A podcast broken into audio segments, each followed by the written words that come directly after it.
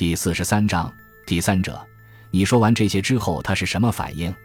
据我观察，他走的时候很高兴。你知道他最后会做出怎样的决定吗？不知道。不过，先生，我想那个男人一定会逼他打掉胎儿的。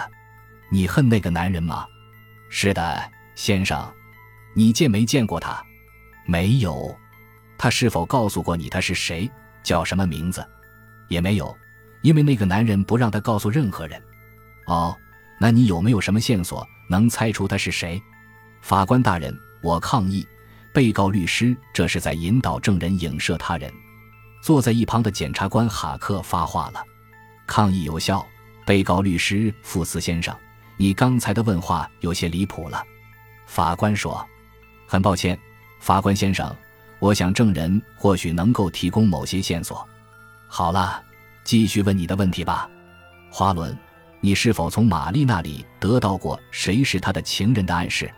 没有，他对你说没说自己何时怀的孕和从情人那里得到钱的具体时间？说过是在他遇害前的一个月。好了，花轮，现在你应该尽可能详尽的把玛丽遇害那天的事情告诉法官先生，因为这很重要。好吧，法官大人。事情是这样的，那天下午五点十五分左右，玛丽刚下班就给我打电话，说她回家后打开电视机，却怎么也调不出图像，问我能不能关门后去帮她修一下。我通常是六点钟关电门，所以就告诉她我会过去检查一下的。我估计可能是电路接触不良。我知道玛丽很喜欢那台电视机，只要她在家，就从早到晚一直开着电视，因为她一无所有。此前从来没有人送给他礼物。我是六点十五分关的店门，然后就拿上工具箱，开车去了他的公寓。在这以前，你去过玛丽的公寓吗？富斯律师问。去过几次，都是我关门后顺道送她回家。不过是到门口，只有送电视机那次我进去了，但也只是待了短短的几分钟。那次是什么时候？一个星期前。你真的只进入公寓一次？是的，玛丽住的公寓其实不过是一栋老旧楼房里的一个房间而已。房间对着前面的街，进出需要通过旁边的梯子。他的房东你见过吗？没有。具体说说你到他住所时看到的情况。好，我出发的时候天色已经黑了。当我到达公寓时，透过玻璃看到他屋里的灯亮着。而且还隐约能听见电视机的嗡嗡响声。我上前敲门，但没有人回答。我又敲了敲，还是没有人回答。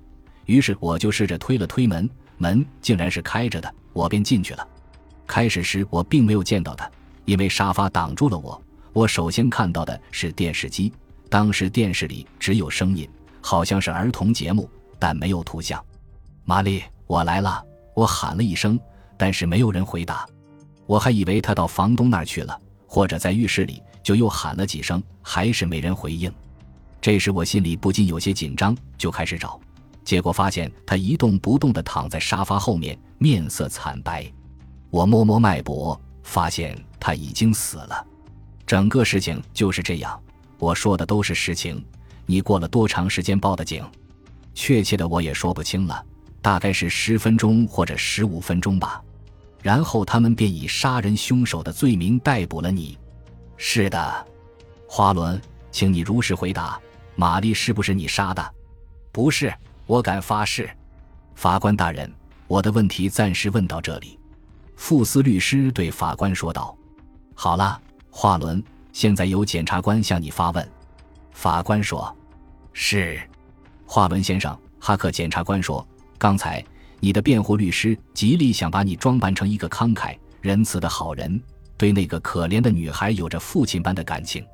你说那个女孩被他的情人玩弄导致怀孕，那人本来付钱让她去堕胎，但是她不肯，结果激怒了他的情人，然后在一次疯狂的殴打中将女孩致死。如果你说的是真话，那么他不仅杀害了那个女孩，还杀害了他未出生的孩子，是不是这样？这就是你证词的主要内容。我抗议，法官大人，检察官这是在用带有讽刺性的言辞重伤我的当事人。坐在一边的傅斯律师举手发话了：“抗议无效，请检察官继续问话。”法官说：“我知道，傅斯先生是一位博学的律师，如果有得罪之处，我愿意向他表示歉意。但我要说的是，他的当事人是个诡诈、残忍、工于心计的凶手。他跟这个年龄只有他一半的女孩有着非同寻常的关系。当造成事实后，他为了开脱自己。”就煞费苦心地编造出这个荒诞的故事，说什么他另有情人等等，想以此引起陪审团的同情，达到推卸罪责、混淆是非的目的。我可不相信他的鬼话，请陪审团注意，那些证人都发誓说这位被告与受害人之间关系非同寻常。哈克检察官侃侃而谈，请问检察官，你是在做辩论总结吗？法官不悦地问。哦，不是的。对不起，法官大人，请注意你问被告问题的范围，不要长篇大论。好，华伦先生，我来问你。据你的店员作证说，他们经常看到玛丽到店里来，而且每次都不敲门，径自走进你的办公室，一进去就是几个小时。他们还说有好几次晚上店门关闭后，看见你和他一起坐车离去，是这样的吗？是的，我并不否认。不过。先生，那是他们理解错了。我和玛丽之间并无不正当关系。真的吗？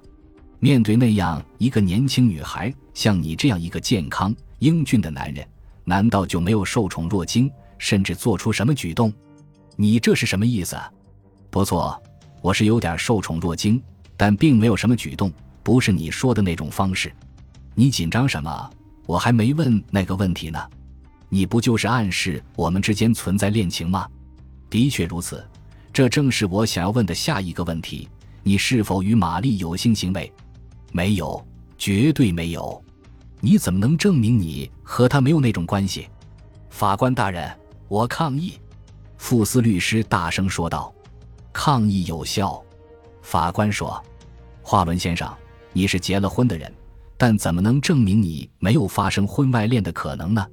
法官大人，我再次抗议。傅斯律师忍不住站了起来，抗议驳回这个问题问得很恰当。不错，检察官先生，我是多次开车送他回家，而且我们都是单独在一起。但是我每次只在外面停留一两分钟，从未进过他的住所，更别说在外面偷偷摸摸的约会，作践不得人的勾当了。我是直接从办公室到他家，没有办法找到证人来证明。所以，对你所说的可能，我也无法否认。好了，华伦先生，接下来我们再来谈谈你的礼物吧。你平常是个慷慨大方的人吗？平常？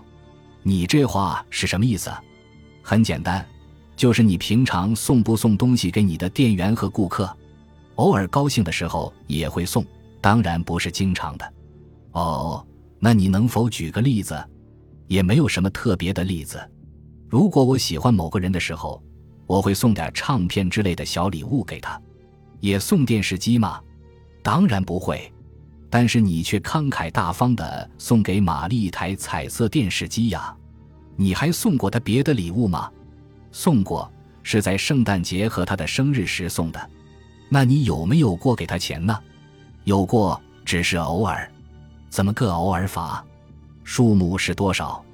我只是在他手头拮据时给，帮他渡过难关，钱数不多，每次也就五块十块的。你以为这样就可以让陪审团相信你们之间只是纯粹的友谊，而没有其他关系吗？我们确实只是一种纯粹的友谊。华伦，你妻子知道玛丽的事情吗？法官大人，福斯律师说，我对检察官提这种问题进行抗议，这和凶杀案有什么关系呢？况且这些问题，被告的妻子已经做过证。我认为检察官是在诱导我的当事人，企图使陪审团产生偏见。法官大人，被告的律师说的不对，我需要弄清证人的性格，所以才问这个问题。驳回抗议。法官说：“我从来没有向妻子提起过。”华伦说：“玛丽知道你已经结婚了吗？”知道。华伦。你作为一个已婚男人，应该明白和未婚女孩建立这种关系是不对的，而且你还编造故事，企图让人们相信他还与一个只认识四个月的已婚男人交往。你没有任何证据能证明另外那个人的身份，更不要说那个人的存在了。